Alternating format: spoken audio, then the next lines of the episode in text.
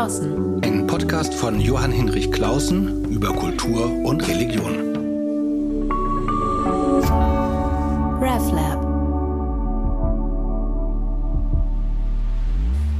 Herzlich willkommen und mit diesem Willkommen verbunden, na nicht gleich eine Warnung, aber doch der Hinweis, dass wir heute über ein äh, ernsthaftes und auch belastendes Thema sprechen, nämlich über Selbsttötung, über suizidale Gedanken und Handlungen, vor allen Dingen bei jungen Menschen. Das ist nun wirklich mal ein schweres Thema, aber ich finde es notwendig, dass wir zumindest versuchen, darüber zu sprechen, denn sonst wäre ja gar keine Prävention oder Hilfe möglich und Hinterbliebene hätten sonst kaum eine Chance auf Verständnis.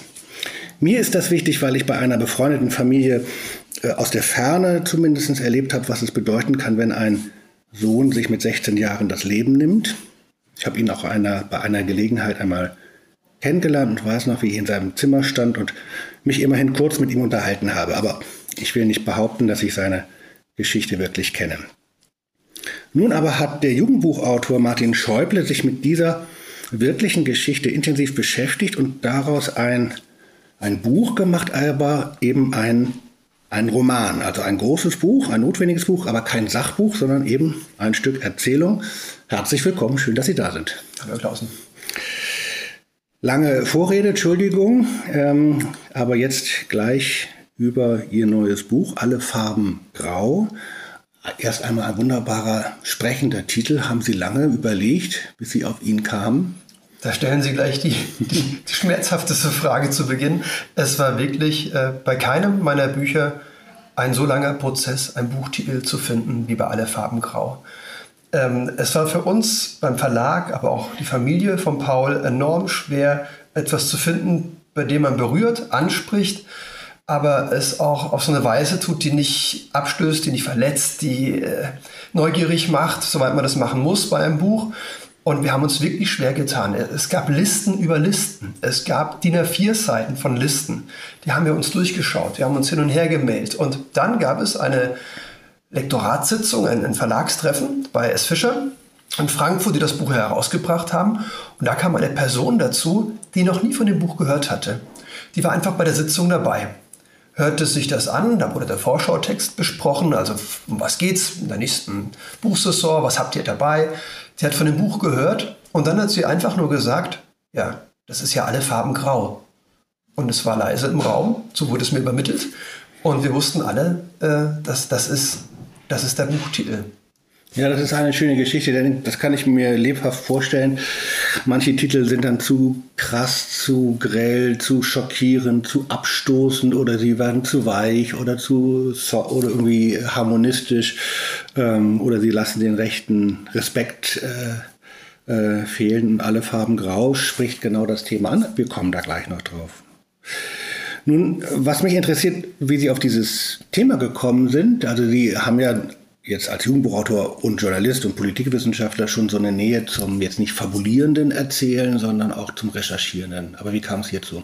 Ja, es gab eine Person, die mich ganz gut kannte oder kennt, die weiß, dass ich äh, bei meinen Romanen, Sachbüchern unheimlich gerne und viel recherchieren möchte und muss. Anders geht's nicht. Das ist so eines meiner Steckenpferde, meiner Merkmale. Wenn ich ein Buch schreibe, möchte ich recherchieren, ich möchte Menschen kennenlernen. Es soll sehr viel Wahres drinstecken oder Erlebtes oder Gehörtes, Gesehenes. Und diese Person kannte auch die Familie und sie kannte Paul, das Schicksal, den Suizid.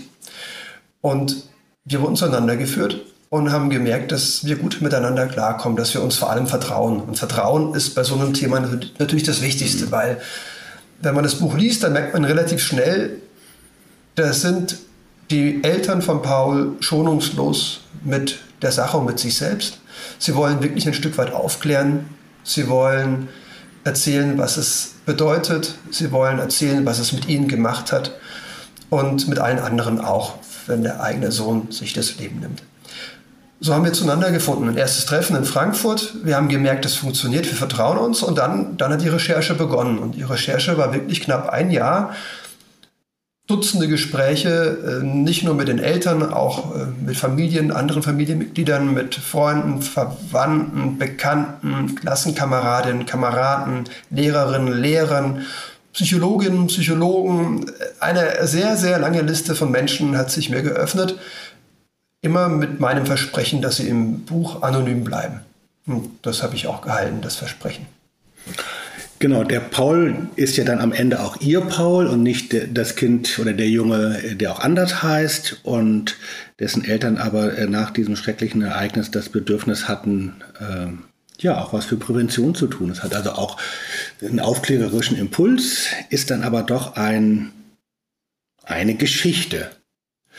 Und zugleich ähm, äh, frage ich mich einerseits bei diesem Verstehen und Recherchieren, also Sie das eine kann ich gut verstehen, äh, nachvollziehen. Sie sprechen mit Betroffenen, also Kindern, alten Freunden, wem auch immer, die ihn wirklich kannten. Das andere ist aber auch, dass sie sich ja mit dem Thema psychische Schwierigkeiten, Störungen, Erkrankungen, äh, psychische Verläufe, suizidale Gedanken im Adoleszentenalter kundig machen mussten, also auch richtig therapeutische Sachkunde äh, sich drauf schaffen mussten.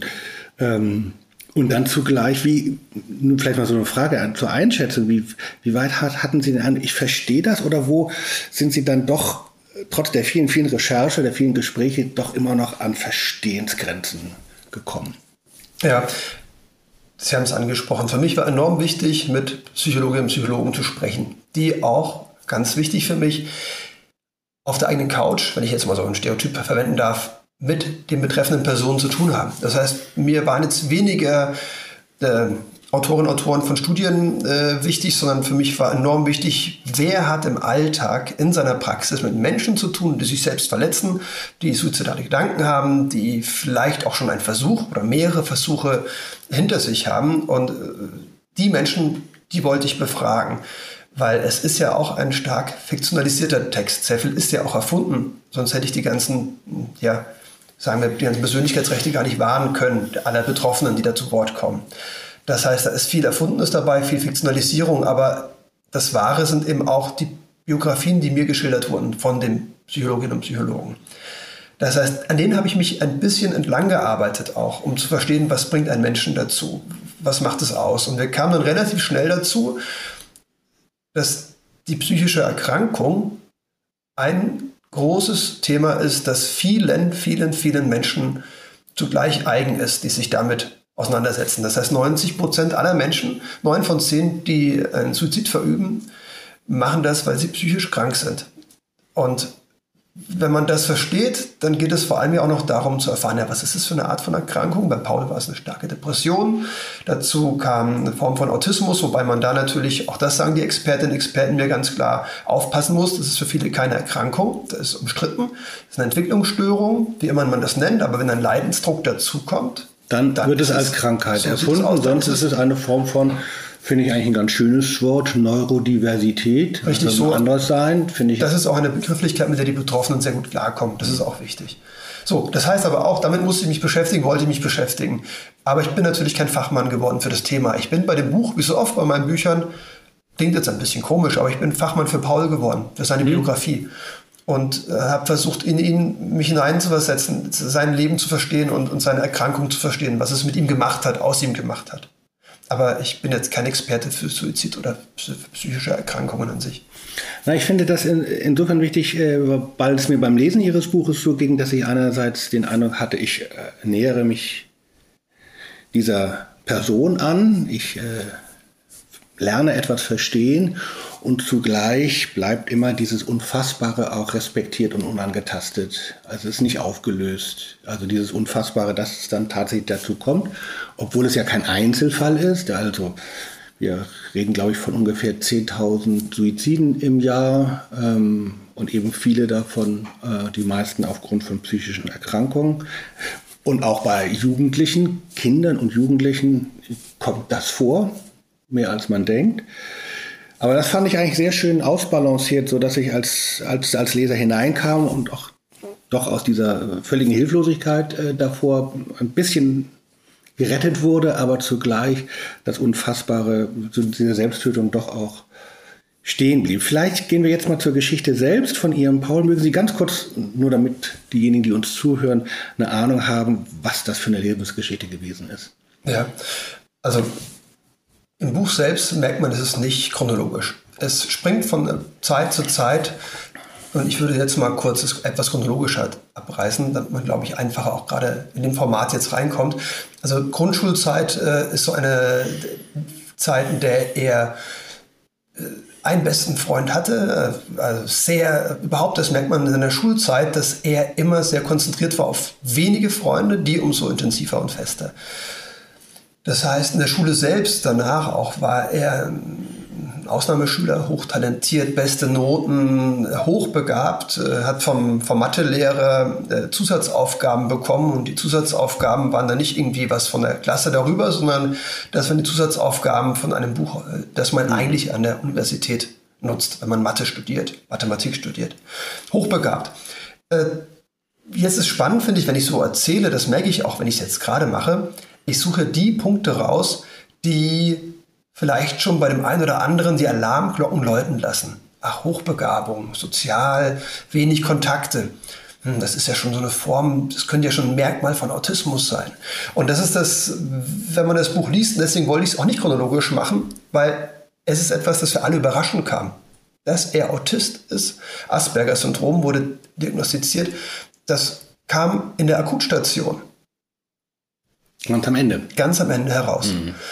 Äh, und dort wurde er eigentlich behandelt mit einer schweren Depression. Das heißt, wenn ich jetzt so das Leben abreiße, ganz kurz mal, dann merke ich auch, naja, Moment, man neigt dazu, immer diese Dinge rauszunehmen, die ihn uns als Autisten schildern, aber so war er von keinem, von keiner erkannt. Weder von Lehrerinnen, Lehrern, Schülerinnen, Schülern, Eltern, das ganze Umfeld. Er war, wie er war. Die Eltern beschreiben das ganz nett am Ende des Buches auch relativ sehr autistisch, sehr autistisch ähm, authentisch, sehr authentisch dieses ähm, Zitat, sie beschreiben ihn auch wirklich als jemanden, der sehr besonders war, aber diese Besonderheit war für keinen äh, eine Form von Autismus. Hm. Das war erst klar, als es die Diagnose gab. Er wollte nach Japan, er hat sehr schnell Japanisch gelernt, auch wieder etwas hochbegabt.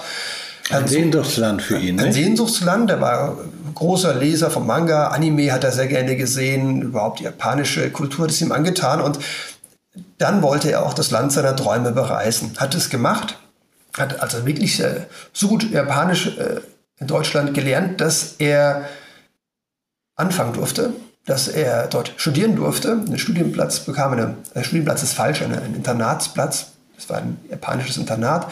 Eine Schule besuchen durfte mit sehr vielen internationalen Studierenden da war auch viel Frust dabei. Die Japanerinnen und Japaner wollten unter sich bleiben. Er selbst hätte viel lieber gerne mit ihnen Zeit verbracht und Japanisch gesprochen, was er schon gut, sehr gut kannte, konnte.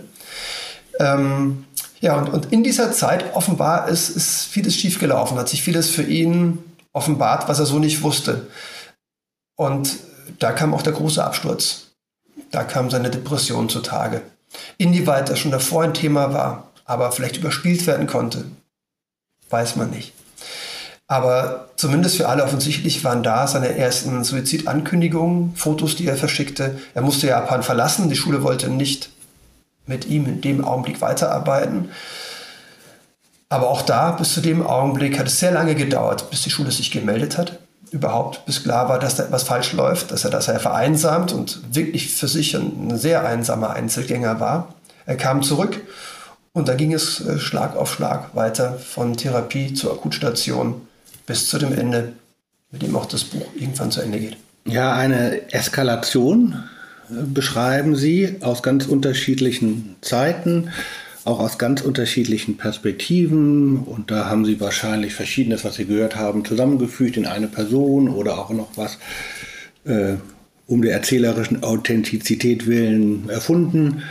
Also da ist einmal Yen, die äh, chinesische Mitschülerin in Japan, der älteste, treueste Freund Noah, Alina, ein Mädchen aus der Klinik, Rico, der Japanischlehrer äh, Lehrer, und dann vor allen Dingen aber, ähm, weil sie sozusagen in diesen Mosaiken beschreiben sie, lassen sie immer eine Person sprechen und aber in vielen äh, lassen sie ihren Paul selber sprechen und als ich, das fing nicht gar nicht so damit an, sondern als das erste Mal äh, da so stand Paul, dachte ich, ups, was macht er jetzt?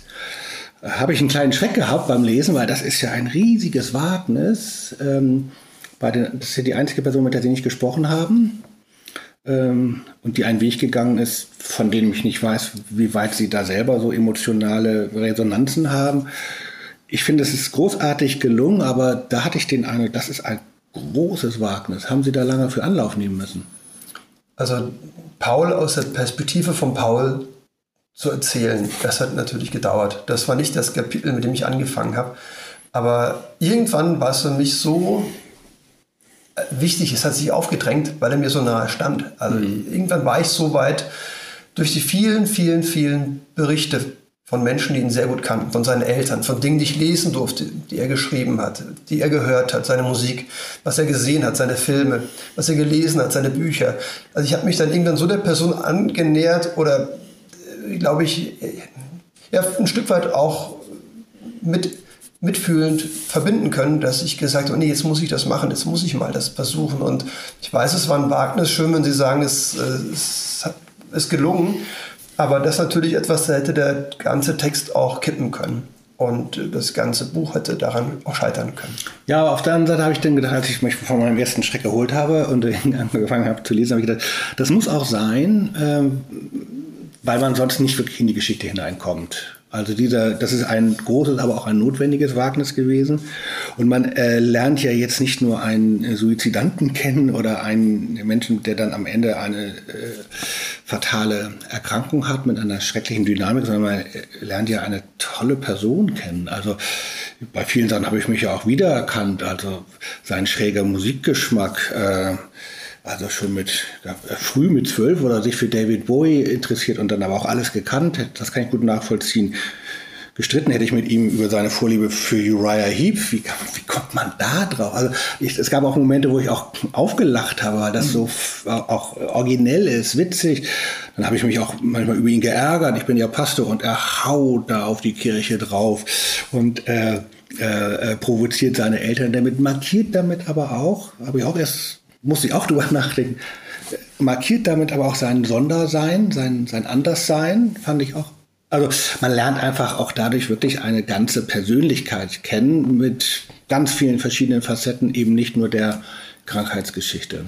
Ja, was Sie jetzt beschreiben, das war mir enorm wichtig, weil bei allem, was ich über ihn lernen durfte, war für mich klar, es ist einfach eine, eine wahnsinnig, es war ein wahnsinnig intelligenter, gewitzter, kluger Mensch. Und äh, auch mit Depression, was danach kam, was davor war.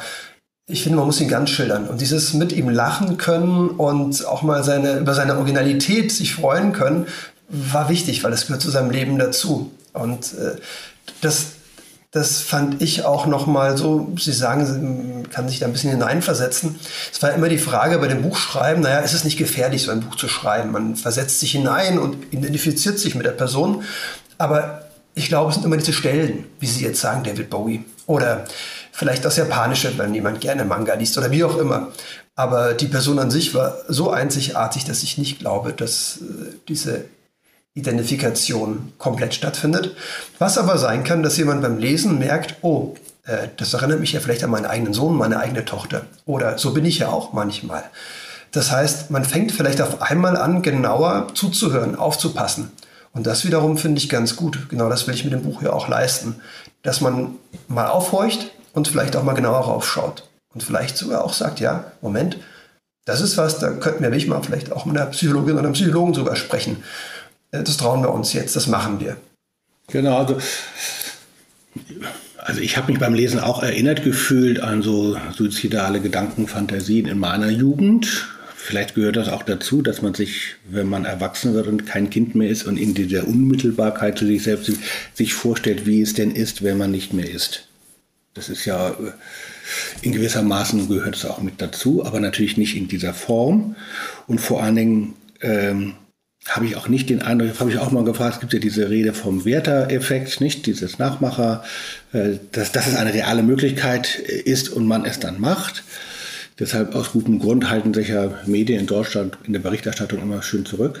Das ist gut, aber äh, das ist ja hier nicht einfach nur so ein Zeitungsartikel mit einer Nachricht, sondern wirklich eine intensive Auseinandersetzung und es öffnet auch das Gespräch. Und man beginnt dann auch zu ahnen, und das äh, ist dann nochmal noch mal eine, noch mal eine, noch ein Paul im Paul oder eine Stimme im Paul, die sie sehr eindrücklich ähm, darstellen. Das fand ich sehr äh, eindrucksvoll, auch nachvollziehbar, dass sie dann in seinen späteren Stücken immer davon erzählen, dass da eine innere Stimme ist, eine böse innere Stimme, die ihm sagt, du bist nichts wert, äh, für dich gibt es keine Chance und die ihn dann ja, wie so eine Schlange im Kopf oder so, äh, ihn hineinrede in diese fatalen, in diesen fatalen Weg. Ja, es sind Gedanken, die ihn anschreien. Ich meine, jeder von uns kennt bestimmt diese Gedanken, wenn sie düster sind, werden sie etwas lauter manchmal. Dann muss ihn ankämpfen, schlechte Laune. Äh, es kann auch wie eine Art von Depression sein, aber diese Stimmen, glaube ich, die kennen wir alle. Es ist ja keine Stimme, die man hört, die durch den Raum halt, aber die einem im Kopf wirklich hängt, die einen vielleicht in Gedanken verlieren lässt. So. Und die zu, die zu, die auch darzustellen, war mir enorm wichtig. Ich habe aber noch einen Gedanken, wenn ich den hm, Werteeffekt sagen darf, ähm, weil das ist etwas, das mich immer wieder sehr aufregt, äh, weil es ist ja fatal, dieser Werteeffekt. Das führt nämlich ganz oft dazu, also das Sprechen darüber, zunächst mal ist er wissenschaftlich arg umstritten, also auch wenn man jetzt äh, sich anschaut, was denn wirklich damals war oder was es auslöst. Aber zum anderen ist es so, es sorgt oft zum Schweigen. Also reden wir lieber gar nicht drüber. Könnte ja passieren. Punkt, Punkt, Punkt. Und dieses Schweigen, das finde ich fatal. Das sorgt dafür, dass wir eben nicht drüber sprechen. Wenn es in einer Schule einen Fall gab, wenn es in der Familie einen Fall gibt, einen Freundeskreis. Und ich bin sehr froh, dass wir jetzt in einer Zeit leben, in der zunehmend auch über das Thema gesprochen wird dass man sich auch einfach outen kann, wenn es einem nicht gut geht. Weil die Gefahr ist ja, wenn keiner darüber redet, dann schweige ich auch, wenn es mir nicht gut geht oder jemandem in der Familie nicht gut geht. Und das Buch lädt dazu ein. Klar, anderes Format als der schnelle Artikel, schneller Beitrag im Radio oder im, im Film. Hier muss man ein bisschen tiefer einsteigen. Es gibt aber ganz viele Wege, das so zu machen, um genau diesen Werteeffekt, wenn es ihn denn gibt, zu umgehen. Äh, zum Beispiel auch die Suizidmethode nicht zu erwähnen. Also auf keinen Fall zu sagen, wie es war, was geschah. Das wird im Buch auch nicht erwähnt. Positiv enden sollte die Geschichte. Auch ist in dem Fall natürlich schwer. Paul ist tot, ist eine wahre Geschichte. Aber es gibt eine andere Person, die es auch wirklich gab. Äh, die heißt im Buch Alina. Auch mit Gedanken wie Paul und sie hat überlebt. Und somit endet das Buch auch mit Alina, äh, die Hoffnung gibt. Das heißt, nicht jeder, der so Gedanken hat, geht diesen Weg, sondern ganz viele schaffen es eben auch, an anderen zu gehen. Ja, das fand ich, äh, also beide ähm, oder verschiedene Momente fand ich sehr eindrucksvoll. Ähm, es gibt dann auf Seite 235, 36, glaube ich, ungefähr so, äh, zwei Seiten, die sind ganz schwarz und damit ist alles gesagt und das war's. Ähm, und alles andere kann man sich selber ausdenken und es äh, wird sozusagen ein Schleier sozusagen der Diskretion davor gezogen. Das fand ich sehr sinnvoll. Und ich fand es auch gut, ähm, dass sie mit der Alina aber wirklich jetzt nicht pädagogisch und jetzt, ach, muss noch eine positive Geschichte rein, das hätte man ja auch ein bisschen gröber machen können, sehr fein andeuten. Ähm, so richtig ganz normal konventionell ist die nicht, aber sie hatten Weg gefunden, äh, mit sich umzugehen und diesen Schritt eben nicht zu tun. Ähm, das fand ich auch fein, äh, fein erzählt. Ähm, ich fand auch sehr eindrucksvoll, weil ich das nun auch kenne, es ja, gibt es ja jetzt häufiger, dass eben Kinder oder Jugendliche auch in, in, richtig in die Klinik müssen, wie sie den Alltag da schildern und die Rotzigkeit und die Rüpelhaftigkeit und die ganze Adoleszenz, die sich dann da stattfindet, fand ich auch, hat so was Nüchternes, ach so ist das da und so. Also ja. Fand, fand, ich auch hilfreich. Das, ist, äh, das sind bestimmt Stellen, die mir sehr bald um die Ohren fliegen werden von Menschen, die in diesen Einrichtungen arbeiten und das vielleicht gerne anders dargestellt hätten äh, oder gerne gehabt hätten.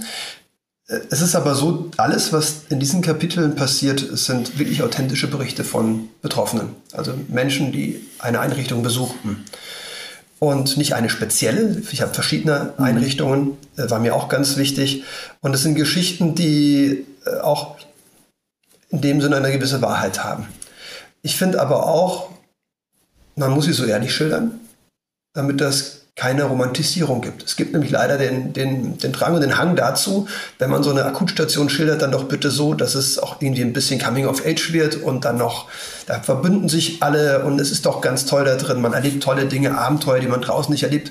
Könnte man auch machen, aber so ist es nicht. Es ist äh, manchmal eben für die Menschen eher ein Stück weit Hölle auf Erden, gerade weil sie sehr, sehr allein sind mit sich. und mit anderen, die auch alleine sind. Und weil natürlich, aber es wird jetzt ja nicht so dargestellt, dass dann die Therapeuten lächerlich gemacht werden oder die Pfleger, Pflegepersonen da irgendwie desavouiert werden. Es ist natürlich auch der Ort, wo alles aufbricht. Richtig. Also einerseits ein Schutzort soll es sein, ein Ort der Therapie, aber es ist natürlich dann auch der Ort, wo wirklich alles auf dem Tisch ist und dann eben auch, äh, ja, so, ja. innere Eskalation. Und das in der Gruppe kann natürlich normal eine besondere Dynamik ergeben. Mir hat eine Person gesagt, die äh, auf so einer Station arbeitet, die Menschen, die hier ankommen, die kommen in der schlimmsten Version ihrer selbst an. Und äh, so ist es. Und damit muss man klarkommen, müssen die Mitarbeiterinnen und Mitarbeiter klarkommen. Und ich, äh, auch die, die ich da schildere, die schildere ich ja nicht im Versagen bei ihrer Arbeit, nein, ich schildere die Herausforderungen, mit denen sie alltäglich umgehen müssen. Ähm, dann noch mal eine Frage, wie es Ihnen selber gegangen ist. Also wie ist es mir nämlich äh, gegangen beim Lesen? Mir sind beim Lesen doch wirklich äh, mehrfach die Tränen gekommen. Ähm, also zum Beispiel, äh, wie sein Lieblingsalter Freund Noah erzählt, wie der Paul am Letz in der letzten Nacht ihn anruft und ihm sagt, ein bisschen unbeholfen eigentlich, du bist die Liebe meines Lebens gewesen. Also dann doch wirklich eine Emotion äußern kann.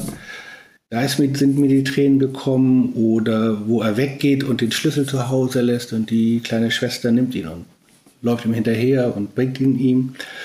Und da habe ich natürlich auch, bin Vater von drei Kindern, auch an, meine Kinder gedacht. Ähm, ja, wie sind Sie denn damit umgegangen? Äh, also informiert, aber auch berührend zu schreiben, um und trotzdem irgendwie auch professionell zu bleiben. Sie sollen ja, es soll ja eine Fassung und eine Form behalten. Mhm. Wie sind Sie damit umgegangen? Also neun von zehn solche Szenen äh, im Buch sind authentisch. Ich habe der Familie aber versprochen, äh, nicht zu sagen, welche. Und die Familie will es auch nicht wissen. Familie, die Eltern von Paul, die haben von Anfang an gesagt, du kannst mit allen sprechen, wir, wir helfen dir jeden, wirklich jeden hm. zu treffen, den du treffen möchtest, aber bitte sage uns nie, was jetzt wahr ist im Buch und was nicht. Das ist eine eigene Wirklichkeit, die da entsteht um Paul. Und äh, dennoch war das, was mir da geschildert wurde, deswegen sage ich neun von zehn, ohne aufzulösen, was, äh, waren genauso Berichte, die mir authentisch geschildert wurden. Ähm, das heißt, da musste ich gar nicht noch einen draufdrücken, äh, noch einen dramaturgisch irgendwie erweitern oder äh, dieses Leben war so voll von, von Erlebnissen und von, von Momenten, äh, da hat es keine Fiktion gebraucht. Ich habe nur für mich natürlich, wenn ich darüber äh, recherchiert habe oder auch dazu geschrieben habe, ähm, auch auf mich ein bisschen Acht geben müssen. Ich habe also mit einem Psychologen zusammengearbeitet, ein Psychologe, der mich auch schon ganz gut kennt, der mich auch schon mal therapiert hatte. Äh, und der, der hat mich begleitet über das ganze Projekt hinweg so als, als Couch sozusagen und hat geschaut, dass es mir dabei auch gut geht, dass ich so. Seelsorger. Dass ich so, also, ja, so reingehe, wie ich wieder, wie ich wieder, äh, dass ich so rauskomme, wie ich reingegangen bin, so rum. also, dass ich das einfach auch äh, ein Stück weit abgrenzen kann von dem eigenen Erlebten gerade. Sie haben es geschildert, ich habe auch drei Kinder. Und natürlich ist alles, was jetzt seither geschieht zu Hause bei mir, äh, blicke ich anders drauf, wenn Dinge gesagt werden, wenn Kinder sich anders verhalten. Und äh, das ist auch gut so. Aber man muss eben aufpassen, dass man da auch schaut, dass, dass es das Buch ist und die Recherche war und auf der anderen Seite noch das eigene Leben, das auch weitergeht, da ist. Danach kommen ganz viel die Eltern vor, aber auch Freunde und ähm, das hat auch was Überwältigendes, also äh, in der, in der Wut, in, in der Trauer, äh, in der Liebe, in der, Solidarität, in der Solidarität, äh, die man da erfährt, aber auch Momente von Wut auf ihn und Verzweiflung. Fand ich sehr, sehr eindrucksvoll. Man lernt dabei, was das für ein einzigartiger Mensch ist, was ein Mensch, ein junger Mensch alles bedeuten kann anderen, selbst wenn er gar nicht daran glaubt, dass das so ist. Mir kam noch ein Gedanke, ähm, da waren Sie sehr vorsichtig, das kann ich gut nachvollziehen. Ich habe aber immer beim Lesen darauf geachtet, auch an die Geschwister zu denken. Die darf man ja nicht vergessen. Sind hier ganz wichtig, sind aber jetzt hier so ein bisschen vorsichtig ähm, mitgeführt oder mit erwähnt. Ähm, aber das war nochmal so ein Aspekt, der mir wichtig war, dass eben die Geschwister auch nicht vergessen werden. Ja, ja bei den Geschwistern war es natürlich ziemlich herausfordernd, weil da zu fiktionalisieren ist schwierig. Äh, das heißt, wenn das Buch gelesen wird, äh, und die Familie sich dazu auch bekennt oder sagt, das ist unser Sohn, dann ist relativ klar, schnell klar und eindeutig klar, wer die Geschwister sind. Während Lehrerinnen, Lehrer, Klassenkameradinnen, Kameraden, Freundinnen, Freunde, all das, das kann sehr schnell wieder in der Fiktionalisierung verschwinden. Das kann man nicht so einfach nachvollziehen. Auch da habe ich ja aus mehreren Personen oft eine Person äh, kreiert oder gebaut im Roman. Sind also aus den vielen wahren Geschichten ist dann eine entstanden, äh, eine Figur entstanden. Aber bei den Geschwistern, da kann ich fiktionalisieren, wie ich möchte, Alter, Geschlecht, was immer, aber äh, sie, es bleiben die Geschwister und somit können sie erkannt werden. Und daher habe ich mich da sehr zurückgehalten. Ja, fand ich gut. Aber es ist wichtig, an sie zu denken. Dann war auch noch mal ein wichtiger Punkt, richtig auch Lebenshilfe. Also das ist eine Frage, die äh, mir als Pastor oft gestellt wird, wie gehe ich denn damit um, wenn ich das erfahre? Ähm, wie gehe ich mit, den, mit der Familie um? Und da sind die Eltern aber relativ klar in dem, was äh, ihnen gut getan hat und wovon sie sagen würden, das ist eigentlich das Beste. Mhm. Ja, das Beste ist zu reden. Das Beste ist an der Tür zu klingeln. Das Beste ist anzurufen. Das Beste ist einen Brief zu schreiben. Es ist alles das Beste. Es gibt nur eine Sache, die das Schlechteste ist, und das ist nichts zu machen, sich nicht zu melden, die Straßenseite zu wechseln, wenn man sie sieht, oder einfach ein Gespräch zu vermeiden, weil es ja mit Scham behaftet ist und Suizid, wie so vieles. Und deswegen gibt es viele sehr gute Wege, bei denen man nichts falsch machen kann. Genau, also selbst eine blöde WhatsApp ist besser als nichts. Manchmal kann man sich ein bisschen Zeit nehmen. Äh, man muss ja nicht sofort äh, reagieren. Das ist ja etwas, was, äh, die, was ich von den Eltern gehört habe, was ich aber auch schon erfahren habe, als ich anderen Leuten von dem Buch erzählt habe.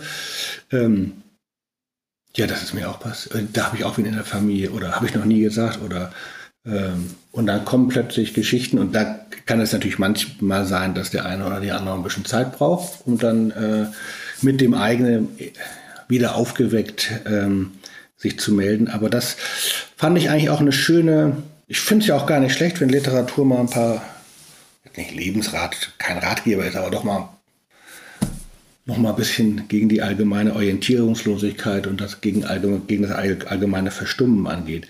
Also sprechen. Ähm, Sie haben so ein bisschen angedeutet, wie dieses Buch Sie verändert hat, einfach in der Art der Wahrnehmung, auch so Dinge, dass Sie in einer Familie erleben. Ähm, Sie trauen allerdings, fiel mir auch nochmal auf Ihrer Leserschaft ganz schön viel zu. Also Sie muten einem richtig was zu. Also ich hatte ja die Fahnen und habe schon ein paar Wochen die äh, auf dem Laptop liegen gelassen. Also äh, sie muten einem was zu, sie trauen einem auch was zu. Es aber es löst dann wirklich so viel aus. Ein bisschen, viel, viel mehr natürlich bei Ihnen selber. Was wünschen Sie sich jetzt für dieses Buch? Jetzt ist es da und äh, man kann es lesen und geht seinen Weg. Ähm, was wünschen Sie sich für dieses Buch? Ich glaube, schön wäre es, wenn es ein Stück weit das Schweigen bricht genau das, was Sie jetzt geschildert haben. Man erzählt anderen davon und auf einmal kommen die Erzählungen, Berichte. Und das sind Dinge, die vielleicht manche für sich behalten haben, weil mit Scham behaftet, weil unangenehm, weil Angst, dass es was auslösen könnte. Aber ich glaube, was immer es auslöst, es, es löst ja ein Sprechen darüber aus. Und Sprechen hilft. Es ist einfach so, darüber sprechen hilft. Und wenn das dazu führt, dass man darüber spricht, dann, dann glaube ich, hat man schon viel getan. Prävention ist wichtig, enorm wichtig, darüber zu reden. Es gibt Schulen, an denen Fälle auftauchen, dass sich jemand das Leben nimmt. Da hätte man ein Buch, mit dem man jetzt mit der Klasse darüber sprechen kann. Es gibt Menschen, die das Thema persönlich betrifft, Depression, psychische Erkrankung, Suizid. Und ich glaube, die können es genauso lesen und, und können genauso Antworten darin finden. Es gibt ja einen großen Anhang, der ist dann quasi online. QR-Code oder eine Homepage führt dann dahin wo man auch Hilfe bekommt. Da ist auch noch ein bisschen Ratgeber bei, wie man sich verhalten kann. Im Fall der Fälle, woran erkennt man etwas, auch bei anderen, bei sich selbst. Äh, das ist sozusagen der Sachbuchteil, der aber ausgelagert ist, nicht im Roman stattfindet. Aber das heißt, das Buch lädt auch dazu ein, das möchte ich auch, sich dann weiter dem Thema zu stellen und sich damit zu beschäftigen. Und gibt es jetzt Lesereise und so? Und wenn ja, wie erfährt man das über Ihre Website oder wie äh, wenn man mal sie selber mit diesem Buch erleben will, wie kriegt man das raus? Am besten immer über die Verlagsseite. Der mhm. Fischer Verlag hat da eine tolle Übersicht. Man kann mir auch immer schreiben. Meine Homepage ist ja auch leicht googelbar über Martin Schäuble. Ich freue mich immer über Fragen oder auch über Anfragen. Es ist bei dem Thema so, ich glaube, es wird ein Stück weit brauchen, bis es zu einer Lesereise kommt. Es gibt erste Veranstaltungen, aber es gibt auch sehr viel Vorsicht, sich dem Thema zu stellen. Also ich habe ja auch weitaus leichtere Kosten noch im Angebot, wenn man meine Romane anschaut. Mhm. Nicht immer, aber es gibt ja dann auch Bücher, die, die weniger Betreuung oder weniger Aufwand äh, mit sich bringen, des, des Lesenden. Und da gibt es Anfragen wie immer. Äh, aber hier merke ich schon, oh, da äh, haben viele noch Sorge. Stelle ich mich dem Thema, wie mache ich das? Und da hoffe ich auch, dass wir die Angst, zumindest wenn dann auch das Buch seinen Weg geht, dass wir die Angst nehmen können. Es ist keine, kein Buch, das ich in einer Aula vorstellen möchte, voller Schülerinnen und Schüler oder Zuhörenden, wenn ich alleine da bin. Da ist wichtig, dass die Sozialarbeiterinnen und Sozialarbeiter der Schule da sind. Da gibt es ja auch Vertrauenslehrerinnen und Lehrer, die sollen mit im Raum sein. Dass keiner danach alleine ist und damit keiner, der den Raum verlässt, während der Lesung draußen im Flur alleine steht, sondern da müsste dann jemand mitgehen und sagen, Moment, was hat jetzt bei dir was getriggert? Wie geht's dir denn gerade? Das heißt, da kann man auch was erreichen mit dem Buch, wenn man Menschen direkt erreicht, direkt anspricht, aber ich kann das nicht alleine leisten. Das heißt, jedes Leseformat, das ich dazu machen werde, wird nur stattfinden, wenn Menschen mit im Raum sind, die so weit geschult sind, zu wissen, was sie im Fall der Fälle zu tun haben. Ja, da fällt mir äh, ein, ein Schülersuizid ein, mit dem ich als Pastor zu tun hatte. Ähm, ich weiß nicht, wie sinnvoll das war, aber wir haben es immer probiert, tatsächlich in der Aula unterschiedliche Gesprächssituationen zu schaffen. Und das ist nicht, nicht so ein Buch, kann ich mir gut vorstellen, wo man einfach, der Star-Autor kommt und liest und macht Autogramme, sondern da müssten, muss ein vertraulicher, vertrauensvoller Rahmen gesetzt sein und auch nochmal die Möglichkeit, damit was umzugehen. Aber dann ist es ein wunderbares, ähm, wunderbares Gesprächsangebot. Ich habe es selber zu Hause ausprobiert mit unserem jüngsten toller Testleser, war begeistert und wir hatten doch ein oder andere Gespräch dazu. Schön, wenn es dazu anregt, dann habe ich ja mein Ziel auch da schon bei Ihnen erreicht, im familiären Kreis. Es ist, es ist so, es gibt Unterrichtsmaterial zum Buch, das war uns auch wichtig und da war auch eine Psychiaterin mit beteiligt. Da ist ein Elternbrief drin zum Beispiel, den haben wir verfasst, um genau den Eltern auch die Angst zu nehmen, sich so ein Buch zu organisieren, zu kaufen für die Schule. Äh, also wenn sich Lehrerinnen und Lehrer ranwagen, dann haben die auch ein bisschen Hilfe vom Verlag an der Hand zu sagen, so können die auch argumentieren, das sind die Argumente dafür. Äh, weil eben nicht jeder so mutig wie sie da voranschreitet und es dem eigenen Sohn gibt. Es wird bestimmt auch viele geben, die erstmal ein Stück weit beschützen wollen, aus Angst davor, was falsch zu machen. Ja, aber ein Buch hat ja ein langes Leben, hoffentlich dieses. Vielen herzlichen Dank, lieber Martin Schäuble, mit Ihrem Buch alle Farben grau und Hinweis auf die Website vor allen Dingen vom Fischer Verlag und dann mal schön in die eigene Buchhandlung gehen. Und alle diejenigen, das gehört jetzt auch dazu, die vor diesem Gespräch jetzt ein bisschen aufgewühlt sind oder nochmal Fragen und, äh, haben. Wir haben auch viele Hörerinnen und Hörer aus der Schweiz. Es gibt ganz einfach äh, erstmal die Telefonseelsorge schnell gegoogelt, sowohl in Deutschland wie in Österreich und in der Schweiz. Und da wird aber schon mal zugehört. Alles Gute, vielen herzlichen Dank. Dankeschön für das Gespräch.